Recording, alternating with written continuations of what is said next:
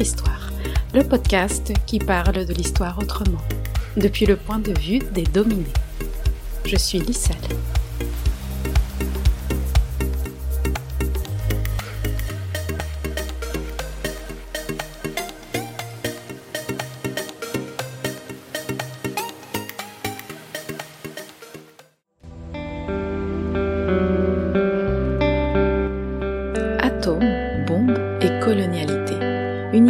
Du nucléaire français.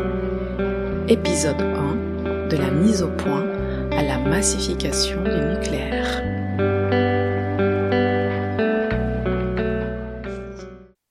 Général de Benedetti, 1961. Je crois, mon général, que les expériences de Reagan n'avaient pas un but essentiellement militaire. C'est tout à fait exact. Le gouvernement français, en effet, a tenu à ce que ces expériences ne fussent pas seulement utiles dans le domaine militaire, mais encore dans le domaine humain, en faisant des expériences pour savoir dans quelle mesure l'homme pouvait être protégé contre ce danger nouveau qui est le danger atomique. Nadia Khayati, médecin à Tamanrasset, dans le Sahara algérien. J'ai passé dix ans de ma vie à Tamanrasset. Pendant cette euh, période, j'avais euh, constaté qu'il y avait euh, beaucoup de cancers dans la région, et particulièrement le cancer de la thyroïde, le cancer du sein, il y avait des cancers cutanés. C'est des choses que je voyais rarement au nord. Ça, c'est le volet de cancérologie. Il y a un autre volet, c'est les malformations, sans parler des malformations orthopédiques.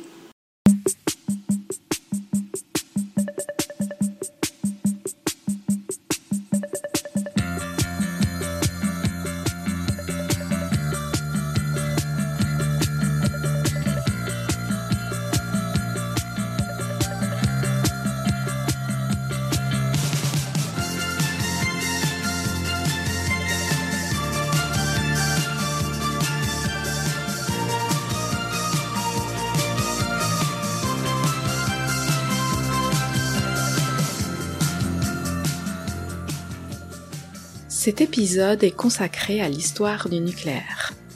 La France est le pays le plus nucléarisé au monde, avec près de 70% de son électricité produite par ses 58 centrales.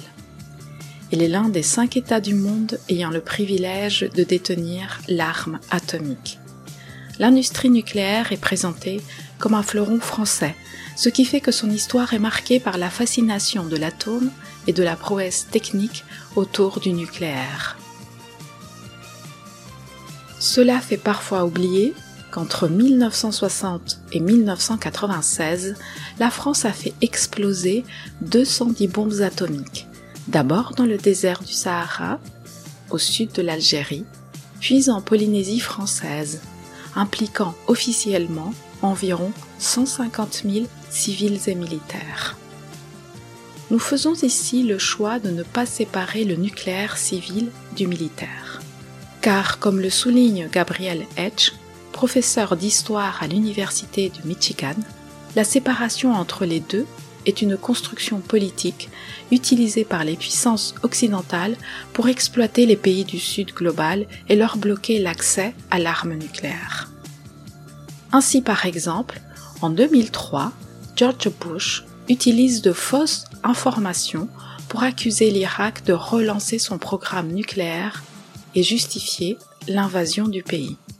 A l'inverse, d'autres États, comme Israël, sont plus ou moins autorisés à la détenir. D'autre part, le nucléaire civil est présenté comme une énergie propre, écologique même, sans voir toute la nocivité qui l'entoure. En effet, si les centrales nucléaires n'émettent pas de CO2, elles rejettent des particules radioactives dans l'environnement. Les démantèlements des centrales ne sont pas faciles à réaliser. Ils supposent du matériel et de la main-d'œuvre, ce qui les rend extrêmement coûteux. Quant aux déchets radioactifs, ils restent dangereux durant des centaines de milliers d'années, sans compter les risques d'accidents nucléaires, surtout pour des centrales qui vieillissent de plus en plus. À cela s'ajoute l'exploitation extractiviste de l'uranium, notamment dans les pays du Sud global. Ainsi, pendant la guerre froide, le Congo, le Gabon, Madagascar, le Niger, l'Afrique du Sud et la Namibie ont fourni chaque année entre 20 et 50% de l'uranium importé en Occident sans que les retombées de cette manne reviennent aux populations locales. Et les besoins se sont multipliés ces dernières décennies, ce qui entraîne la surexploitation des mines. La France a par exemple besoin aujourd'hui de 8000 à 9000 tonnes d'uranium naturel par an pour fabriquer le combustible alimentant ses 58 réacteurs nucléaires. Or, il n'y a plus d'extraction de minerais sur son territoire national. Par conséquent, l'uranium est importé principalement d'Ouzbékistan, du Kazakhstan, du Niger et de l'Australie. Dans des pays comme le Niger, l'exploitation de l'uranium expose les personnes travaillant dans les mines ainsi que l'environnement. On dit que cette exploitation est extractiviste car elle épuise les sols, fait avancer la désertification et contamine les terres ainsi que les habitantes et habitants vivant dans les secteurs d'exploitation. Les enjeux contemporains du nucléaire, qui sont avant tout des rapports de pouvoir et de domination, sont essentiels dans l'histoire de l'uranium. Étudier leur histoire nous permet de mieux les comprendre et de questionner l'utilité et les bienfaits supposés de nucléaire. C'est l'objet de cet épisode.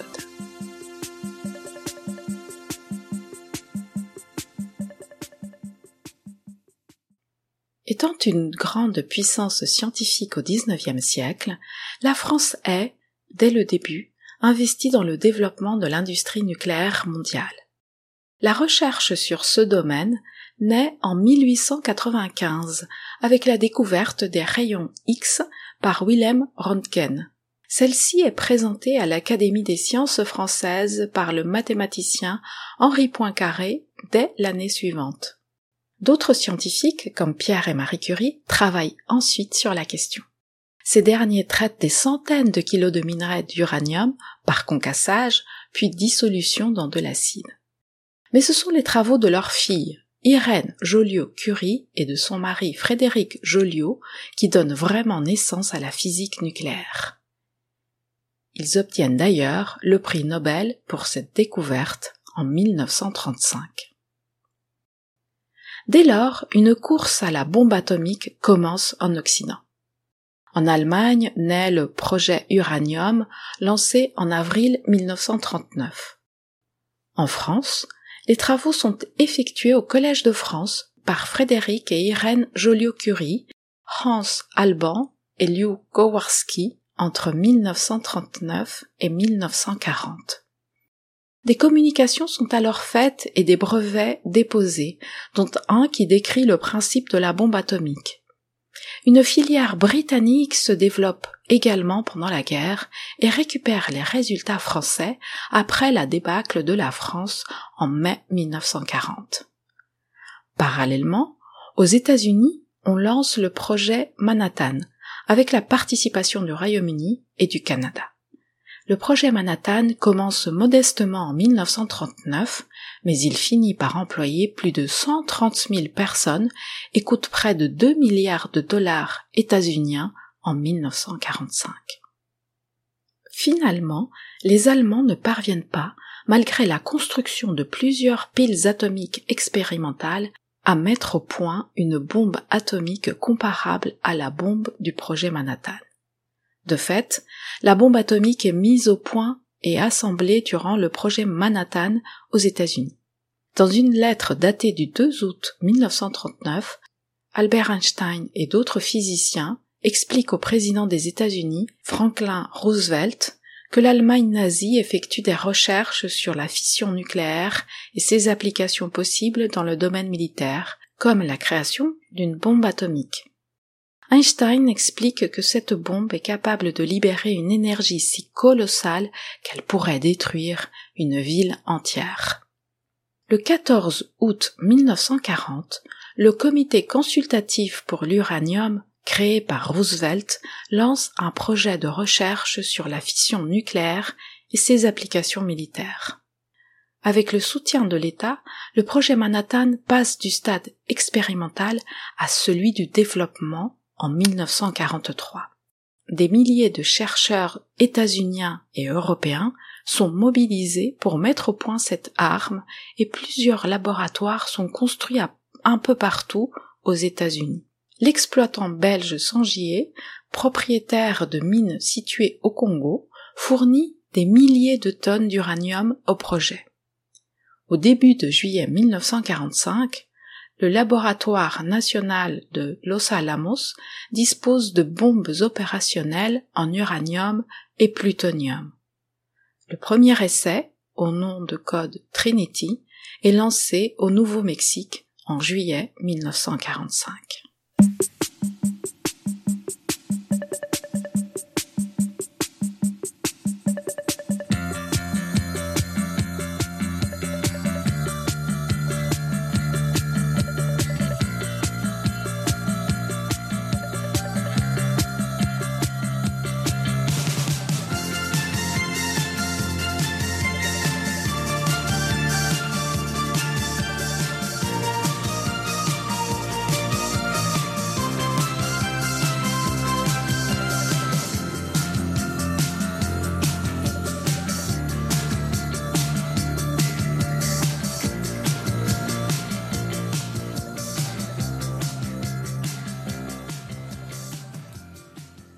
Après l'essai de Trinity, le président Harry Truman, qui a succédé à Roosevelt, donne l'ordre de larguer une bombe atomique, dite bombe A, sur un objectif civil, la ville d'Hiroshima, bombardée le 6 août 1945.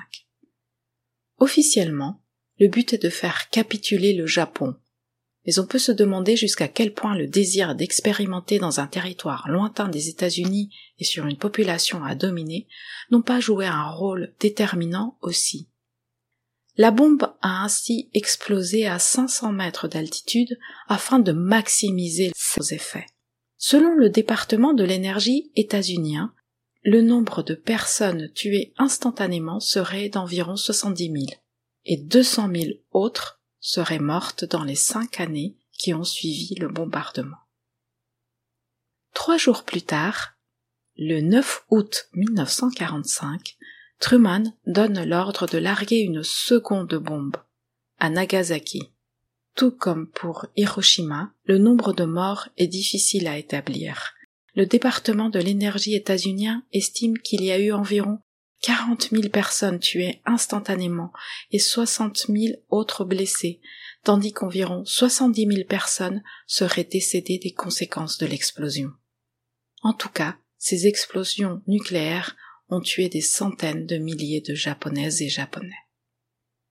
Alors qu'on connaissait les effets dévastateurs de la bombe A, les puissances impérialistes se dotent de l'arme nucléaire l'Union soviétique en 1949, le Royaume-Uni en 1952, la France en 1960 et la Chine en 1964.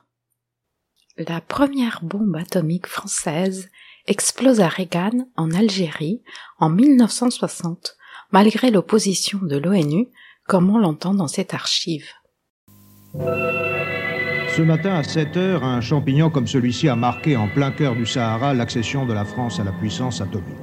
Cela s'est passé au centre d'essai de Regan, à quelques 1200 km au sud d'Alger et à 1000 km au sud-est de Casablanca. C'est la 211e expérimentation du genre, la première ayant eu lieu le 16 juillet 1945 à Alamo-Gordo, aux États-Unis, moins d'un mois avant la destruction d'Hiroshima et de Nagasaki qui mit fin à la guerre contre le Japon. Il y eut au total 210 expériences de ce genre, 134 américaines, 55 soviétiques, 21 britanniques. L'Organisation des Nations Unies ne s'en émut guère. Elle ne commença en fait à s'inquiéter que lorsque la France fit connaître son intention de suivre le chemin des trois autres grands. L'Assemblée générale de novembre dernier condamna les projets français malgré les assurances données par notre délégué, M. Jules Mock. Le Sahara se prête mieux que toute autre région à cette expérimentation parce que le site choisi, j'entends encore une fois le polygone de sécurité délimité sur ces 150 kilomètres, parce que le site choisi est à la fois désert et beaucoup plus proche que les atolls des antipodes de la France. Malgré l'ONU, les préparatifs étaient activement poursuivis à Reagan. Quelques 5000 techniciens, soit la population de Rambouillet, ont poursuivi leurs tâches malgré le handicap du climat. 52 degrés à l'ombre au mois de juillet. 500 000 mètres cubes de terrassement, une casemate de 3000 mètres cubes, 500 km de route, 20 km de pistes ont été aménagés en deux ans par 12 compagnies du génie qui ont utilisé pour ce faire 200 véhicules automobiles et 60 gros engins de terrassement pour faire jaillir de terre ce centre d'essai.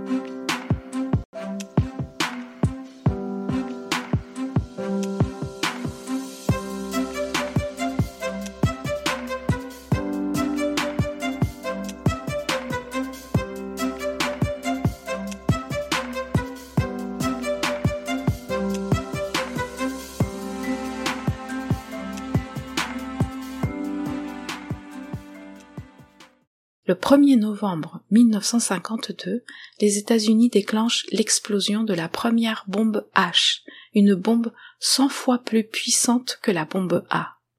Le premier essai soviétique de la bombe H a lieu en 1955, le britannique en 1957 et le français en Polynésie en 1968. Cet essai est une puissance qui équivaut à 170 fois celle d'Hiroshima. Pourtant, les autorités françaises soutiennent qu'elle est inoffensive, comme on l'entend dans cette archive.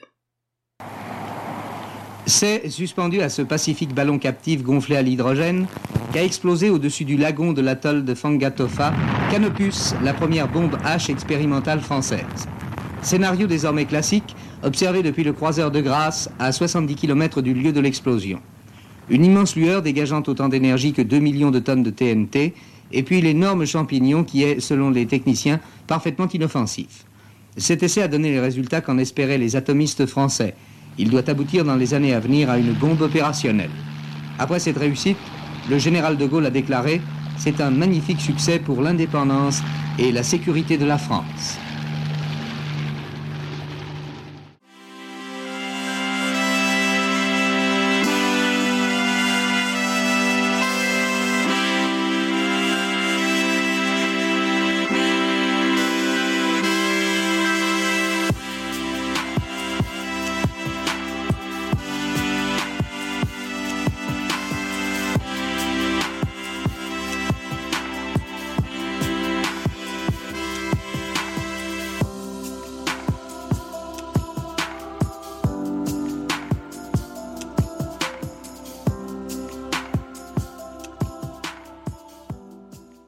Puissances mondiales détentrices de l'arme nucléaire vont désormais tout faire pour bloquer l'entrée des autres pays dans ce club exclusif. Elles développent alors la notion de non-prolifération nucléaire qui interdit, en principe, la fabrication d'armes nucléaires aux pays qui ne les détiennent pas.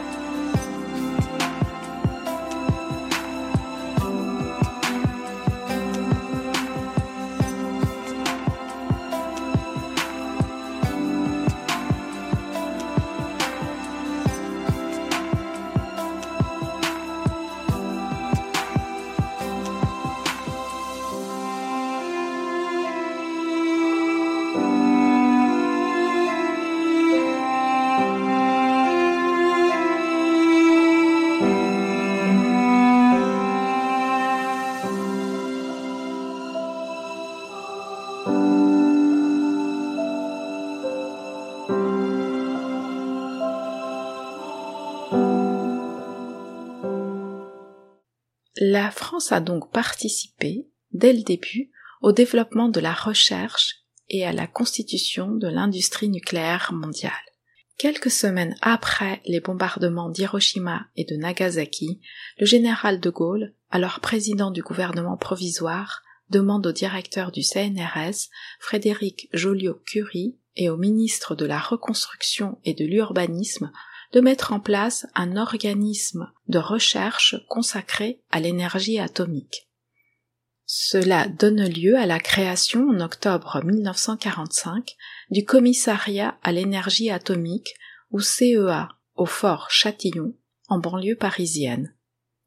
En 1952, le centre d'études nucléaires de Saclay est ouvert sur un terrain de 271 hectares en plein plateau de Saclay, en région parisienne. Le CEA crée un centre de production de plutonium à Marcoule, dans le Gard, en 1955. La production des bombes atomiques se fait à Valduc, dans le département de la Côte d'Or. Écoutons un extrait d'un reportage de 1963 sur l'énergie atomique française. C'est au fort de Châtillon, près de Paris, dans les premières années qui suivirent la création du commissariat, que furent bâtis les premiers laboratoires d'exploitation, et c'est là que démarra la première pile atomique française, Zoé. Depuis 15 ans, Zoé fournit au corps médical tous les radioéléments artificiels exigés par les thérapeutiques modernes.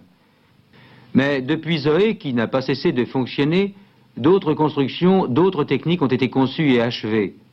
Toujours près de Paris, à Fontenay-aux-Roses, Triton, pile piscine d'une puissance thermique de 1200 kW, fournit son terrain d'étude aux spécialistes de la protection contre les radiations. C'est Saclay, cependant, qui représente le centre atomique le plus important de France, du moins au début de l'extension des activités du commissariat à l'énergie atomique. C'est la chance de la France que de s'étendre sur un territoire dont les profondeurs recèlent d'importantes quantités de minerais d'uranium. Nul en 1945, les ressources de la métropole et des États de la communauté, Madagascar et Gabon en particulier, couvrent les besoins des programmes à court et moyen terme et permettent une importante production mondiale d'uranium et de thorium. Les usines chimiques de concentration produisent environ 1200 tonnes d'uranium métal par an. De nombreuses équipes de prospection ont été lancées dans toutes les directions en France et outre-mer, et les usines de l'Écarpierre, de Guignon, du Boucher et de Malvézy assurent d'ores et déjà les besoins du commissariat. À Marcoule, dans la basse vallée du Rhône, le centre industriel est une pièce maîtresse du plan de production de plutonium. En effet, grâce à l'adoption d'une technique uranium naturel, graphite gaz comprimé, on produit ici non seulement le précieux métal rare, mais également et en même temps 70 000 kW de courant électrique.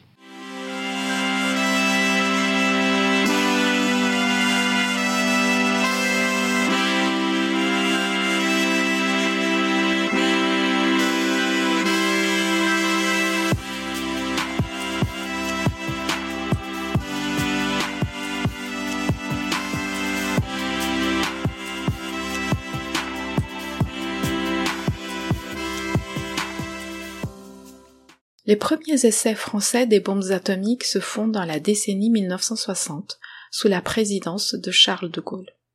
Celui-ci ne se résigne pas à l'idée que la France devienne une puissance moyenne et pense que le développement de l'industrie nucléaire va lui permettre de renforcer son pouvoir à l'échelle internationale. C'est la raison pour laquelle il suit de très près le dossier du nucléaire, comme on l'entend dans cette archive de 1963 il s'agit de savoir si pendant que les autres se sont faits et continuent de se faire, des armes capables de détruire l'univers et nous aussi, et il s'agit de savoir si nous aurons ou si nous n'aurons pas, nous aussi, de quoi nous défendre.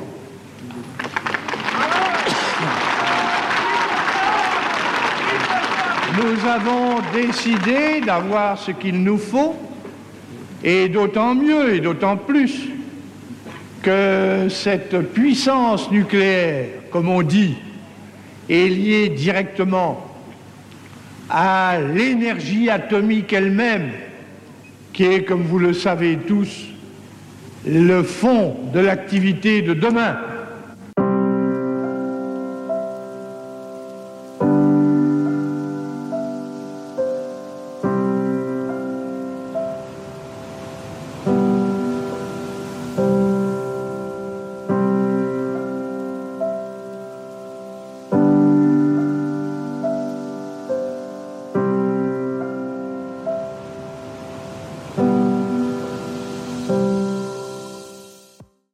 Après la guerre, le problème est de trouver de l'uranium en quantité suffisante pour produire des bombes.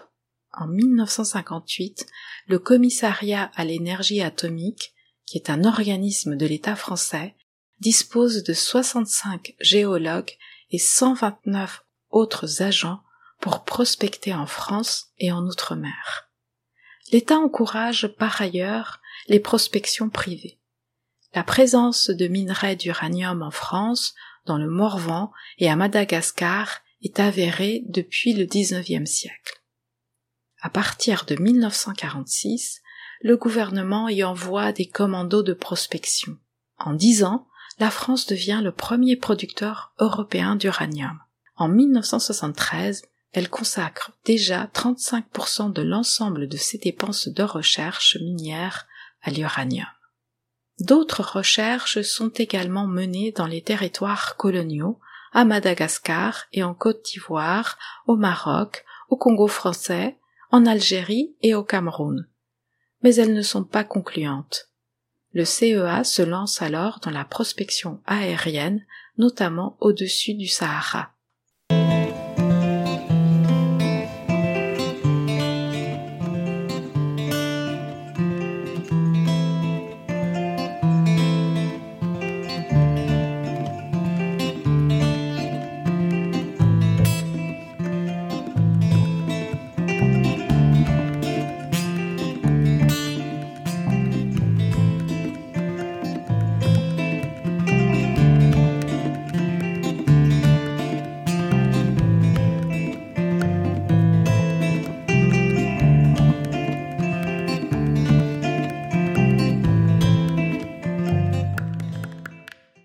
La veille de l'indépendance de l'Algérie et des pays du Sahel, Mauritanie, Mali, Niger et Tchad, des milieux politiques français, qui considèrent que le Sahara est géologiquement comparable au Canada ou à la Sibérie, envisagent même de le détacher de ces pays afin de le maintenir dans le giron de la France. L'idée de faire du Sahara une région autonome avait pour but d'assurer à la France l'accès au pétrole, au charbon et aux autres minerais comme l'uranium, dont les prospections dans les massifs du Hogar et de l'Aïr étaient prometteuses. D'autre part, le Sahara est vu comme une zone d'expérimentation nucléaire.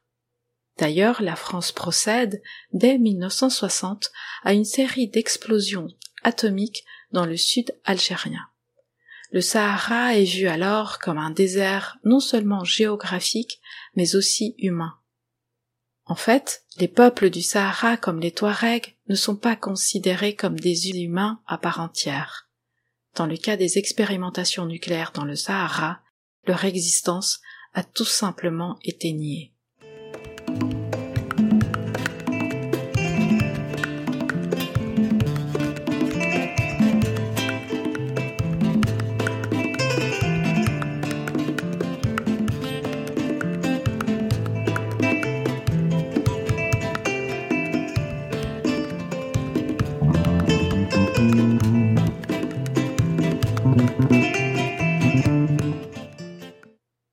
1960, en pleine guerre d'Algérie, la France procède à des expérimentations nucléaires dans la région de Regan, dans le Sahara algérien, où vivent depuis des siècles des populations touaregs. Il est difficile de connaître cette histoire avec précision, car la France ne donne pas accès à ses archives. Ce que nous savons, c'est que les Français préparent depuis 1958, en métropole, les bombes de l'essai appelées gerboise bleue. La bombe a une puissance quatre fois supérieure à celle d'Hiroshima, dont les effets sont à ce moment-là bien connus des autorités françaises. Pourtant, on demande aux présents de s'asseoir au sol, de tourner le dos au point d'explosion et de couvrir leurs yeux comme on l'entend dans ce reportage. Dès que j'approche la sonde du sol, le compteur s'affole. Le risque majeur, c'est que l'être humain respire des particules contaminées. Plus de 60 ans après, la radioactivité reste extrêmement élevée dans cette zone. La ville de Regan est associée à jamais aux expérimentations nucléaires françaises. Une immense base avait été construite à 7 km de la ville. 6500 Français et 3500 Algériens, les pélos personnels laborieux des oasis, l'ont fait sortir de terre Abdallah et Salah travaillaient comme manœuvres et chauffeurs. Ils nous ont rassemblés comme chaque jour à 5 heures du matin. Ils nous ont donné des directives. Plaquez-vous au sol et protégez vos yeux. La lueur de l'explosion était plus forte que celle de la lune et du soleil.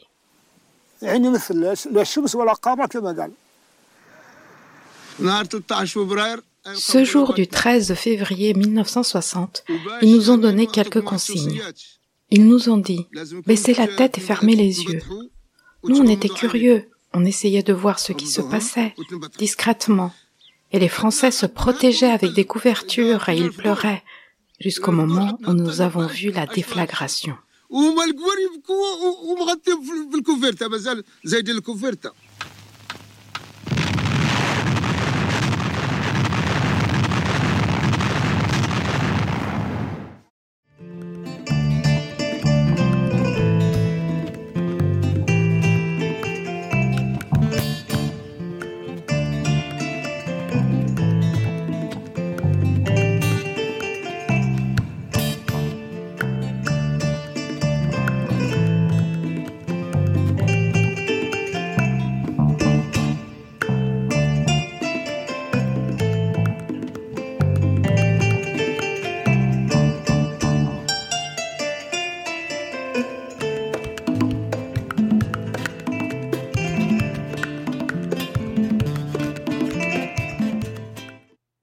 Après l'indépendance de l'Algérie, les dirigeants du Front de libération nationale s'opposent à la partition de leur pays. La France maintient tout de même sa main mise sur le Sahara à travers sa diplomatie, en signant des accords et en misant sur la présence des entreprises françaises en Algérie. Ainsi, la Compagnie française des pétroles Algérie, filiale de Total, est créée en 1953 elle possède alors la moitié des gisements pétroliers du Sahara algérien. L'un d'entre eux est celui d'Assi Messaoud, exploité par la compagnie française jusqu'à sa nationalisation en 1971. Pour éviter une situation de dépendance, la France prospecte aussi dans d'autres de ses territoires coloniaux. Et deux gisements d'uranium s'avèrent riches. Le premier se trouve au Gabon et le second au Niger.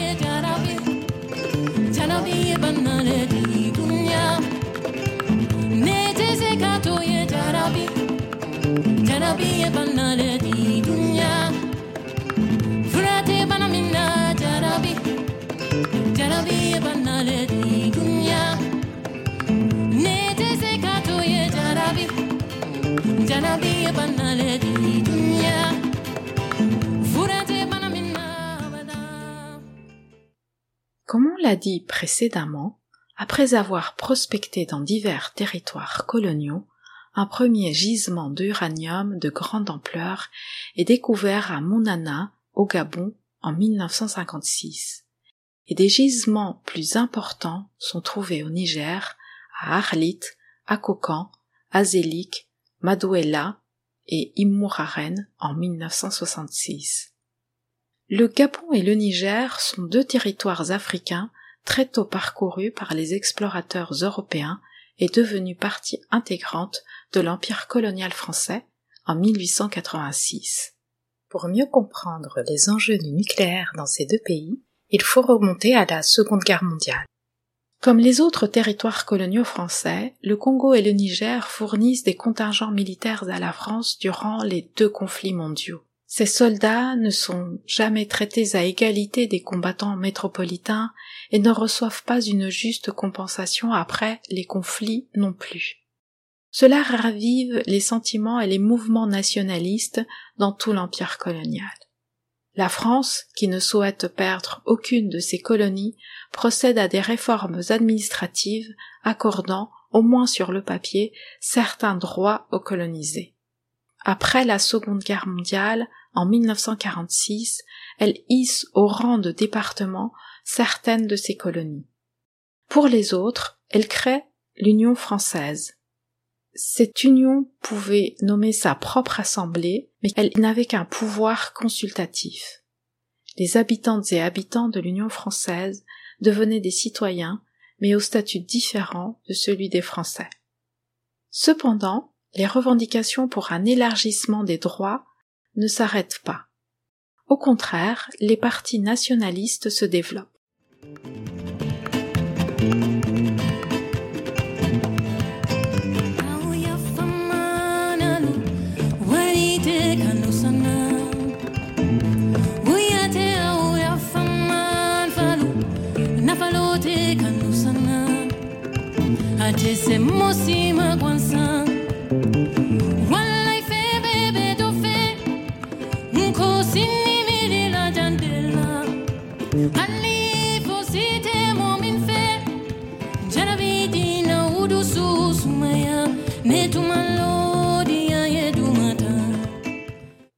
En 1958, le général de Gaulle, qui cherche à maintenir la France dans le rang des grandes puissances, tout en répondant aux demandes des colonisés, propose de faire évoluer le statut des colonies vers une plus grande autonomie et crée la communauté française, dont le Gabon et le Niger en font partie.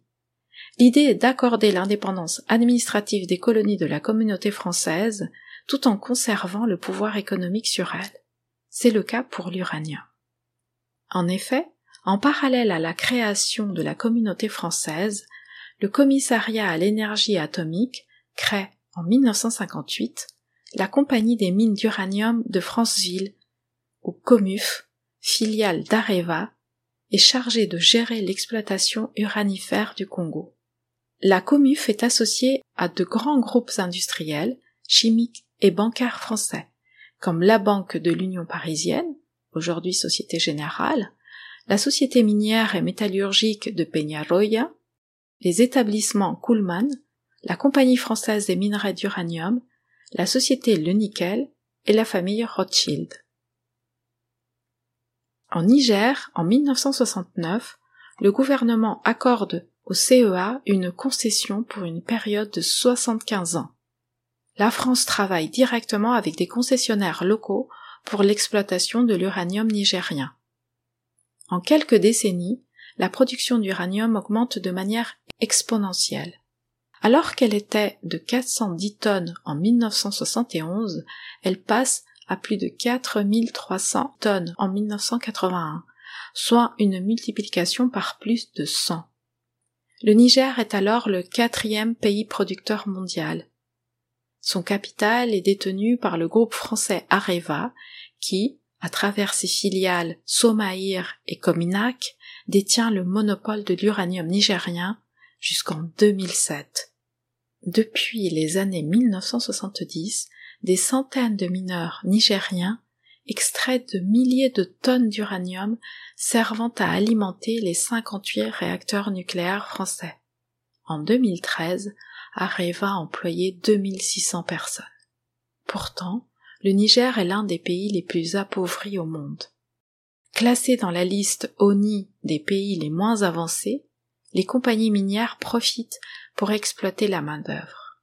Ainsi, les milliers de mineurs d'Areva ont travaillé durant des années, parfois jusqu'à 15, plus de 10 heures par jour, dans les mines, exposés aux substances toxiques, sans protection digne de ce nom pour un salaire mensuel tournant autour de 80 euros par mois ou 50 000 francs CFA.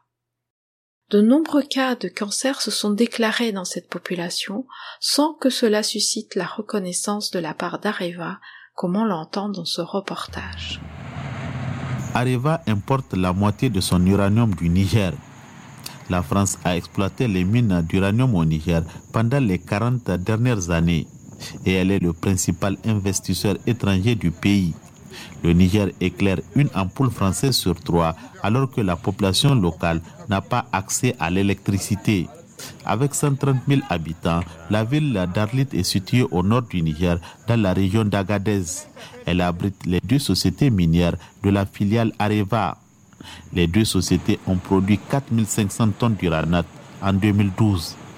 Areva emploie aujourd'hui 2600 personnes et de l'avis de l'ONG Greenpeace, plusieurs travailleurs nigériens seraient décédés de maladies radioactives dans l'anonymat. Ma maladie, c'est la respiration. Et j'ai un problème pulmonaire.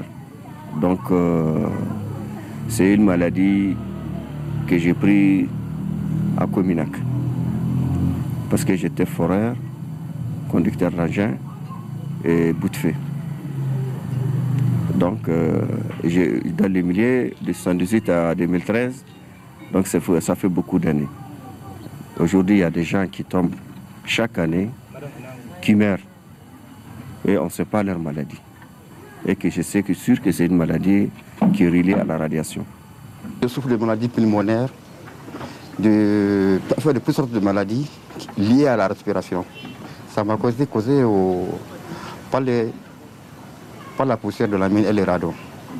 Ce que j'attends d'arriver à l'État d'Ivoire, qu'ils nous soignent. Maintenant, on souffre. On ne peut plus travailler. On souffre.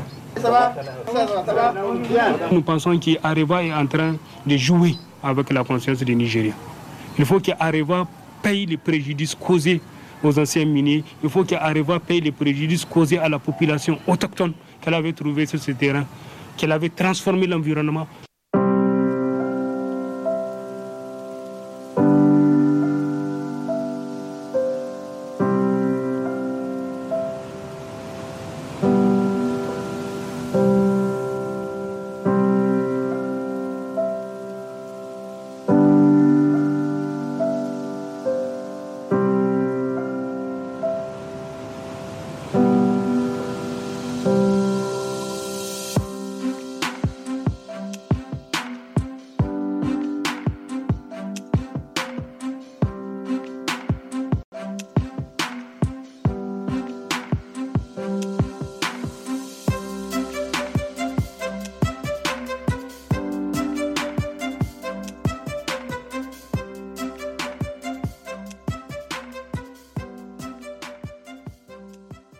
Areva nie la dangerosité des sites d'exploitation.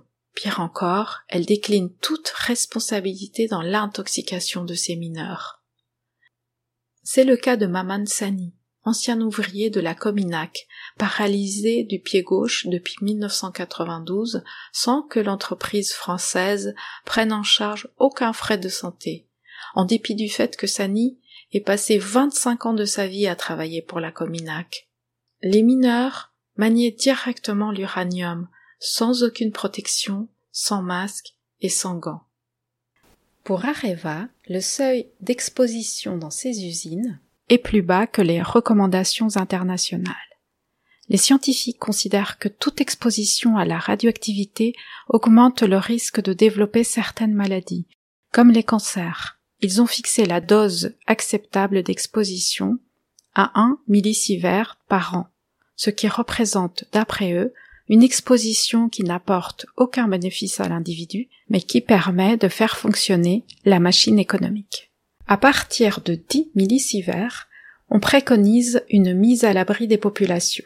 Au-delà de 50 millisieverts, l'évacuation est recommandée. En revanche, pour les travailleurs du nucléaire, La limite réglementaire d'exposition est en France de 20 millisieverts par an.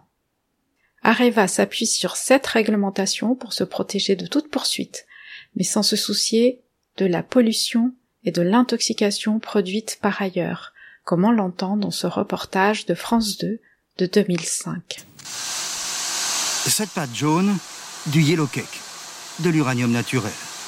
Il vient d'ici, du sous-sol du Niger, de ces gigantesques mines en plein désert. Cette concession s'étend sur 360 km. Areva, à travers sa filiale Kojima, en partenariat avec les Nigériens, produit 3000 tonnes par an de ce yellow cake, un carburant stratégique sorti de la Terre qui, après avoir été enrichi, va brûler dans nos centrales nucléaires et produire l'électricité. Dans les deux mines exploitées, l'une en plein ciel, l'autre en souterrain, la dose radioactive reçue par les ouvriers par an a été fixée par Kojima à 20 millisieverts. C'est quand même l'équivalent de 40 radios des poumons. Situation préoccupante, affirment les écologistes. Nous sommes dans les normes sanitaires, répond Kojima. Nous sommes dans une gamme de 20 millisieverts. Il n'y a pas de problème pour la santé. Ça nous est garanti par la Commission internationale de protection contre les rayonnements ionisants. Nous l'appliquons. Du côté des écologistes, le discours est bien différent. On annonce des cancers dus au travail dans la mine, mais aussi dans les alentours, puisque les maisons des riverains sont construites avec des matériaux de récupération jugés, eux aussi radioactifs. Partout en ville, des dizaines de tonnes de ferraille s'empilent. Là encore, le dosimètre ne reste pas inactif. La pauvreté expliquerait le geste. Derrière ce chauffeur, par exemple, des centaines de bidons. Certains d'entre eux sont récupérés et se retrouvent alors sur le marché sous forme d'ustensiles de cuisine. Selon les écologistes, les habitants mangeraient peut-être dans des plats radioactifs. Areva peut-elle être accusée de nuire à la santé des employés et des habitants autour de son site d'exploitation? Pour l'instant, pas de réponse formelle.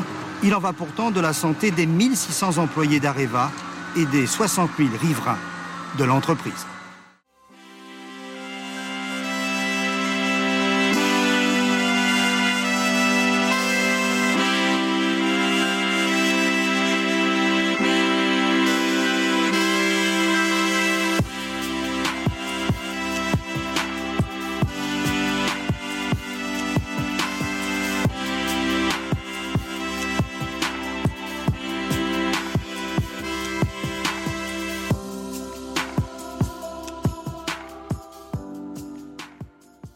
Il est très difficile d'affronter le géant de l'industrie nucléaire française, même pour les Français de métropole, comme dans le cas de Serge Venel. Celui-ci est mort en 2009, à l'âge de 59 ans, des suites d'un cancer du poumon consécutif à l'inhalation de poussière d'uranium, selon le médecin. Il a travaillé de 1978 à 1985 pour la Cominac au Niger. Sa famille porte plainte contre Areva et le tribunal la condamne dans un premier temps à lui verser 200 000 euros d'amende. En faisant jurisprudence, cela ouvrait une brèche pour des centaines d'autres victimes. Areva fait donc appel en 2013 et la Cour d'appel de Paris déclare cette fois-ci qu'Areva ne peut pas être tenu pour responsable de la mort de Venel. Depuis lors, il n'y a eu aucune autre condamnation du géant français de l'uranium.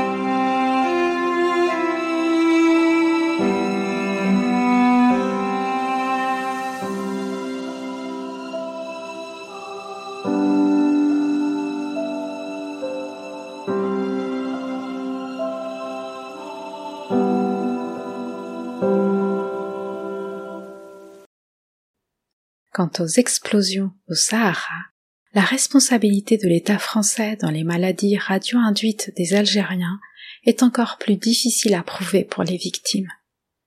S'il est déjà compliqué d'ouvrir une procédure de réparation en France, ça l'est encore plus pour les personnes vivant à l'étranger.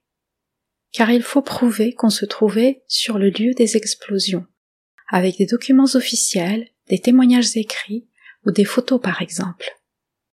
Or, au Sahara, les victimes sont surtout des hommes âgés qui ne parlent pas le français et méconnaissent les lois françaises comme la loi Morin. Votée seulement en janvier 2010 après une intense mobilisation des victimes, celle-ci prévoit une procédure d'indemnisation pour les personnes atteintes de maladies résultant d'une exposition au rayonnement des essais nucléaires français réalisés dans le Sahara algérien et en Polynésie française entre les années 1960 et 1998. Cependant, même après la promulgation, il est extrêmement difficile d'obtenir l'indemnisation prévue par la loi. En 2013, seul 1% des demandes a été retenu. L'État français fait tout pour limiter l'ouverture des procédures de réparation, notamment hors métropole. Il a par exemple mobilisé la clause du risque négligeable, qui a été finalement supprimée en 2017 à la suite des actions des victimes. Mais alors que, jusqu'en 2021, la loi Morin permettait à tous les ayants droit de demander réparation à l'État français, depuis le 1er janvier 2022, seules les victimes vivantes ou les proches de celles décédées au cours des trois années précédant l'ouverture du dossier peuvent demander réparation. Ces entraves filtrent les demandes en fonction de l'origine des populations. Ainsi, en 2018, sur 1310 dossiers présentés, 80% venaient de métropolitains, 13% de polynésiens et 3% d'algériens. Depuis 2010, il n'y a eu que 50 Algériens qui ont réussi à monter un dossier et il n'y a eu qu'un militaire d'Alger qui a pu obtenir réparation.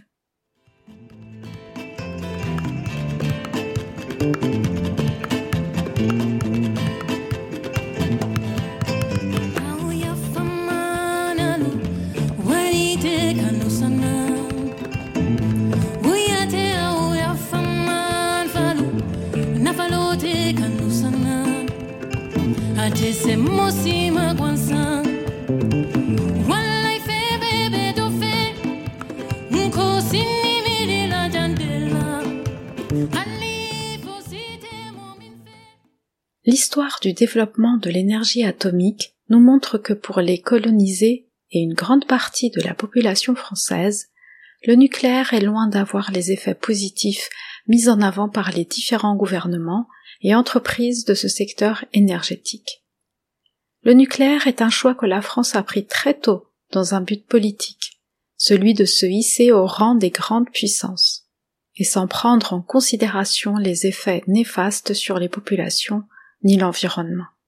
Aujourd'hui, le nucléaire représente 77% de la production d'énergie totale de la France, contre 3% pour l'éolien par exemple. Si cette politique permet aujourd'hui aux habitantes et habitants de la métropole d'avoir accès à une électricité relativement accessible en termes de prix, cela n'est pas le cas pour tous les territoires d'outre-mer, comme on le verra dans la seconde partie de cet épisode, qui sera consacré à la colonialité du nucléaire du point de vue de la Polynésie. Le choix de cette région pour les expérimentations nucléaires n'est pas le fruit du hasard. Son éloignement géographique ainsi que les représentations faisant de la Polynésie un territoire colonial, docile et désertique, ont fortement pesé dans l'installation du centre d'expérimentation du Pacifique en Polynésie. Rendez-vous au prochain épisode pour savoir un peu plus sur cette histoire.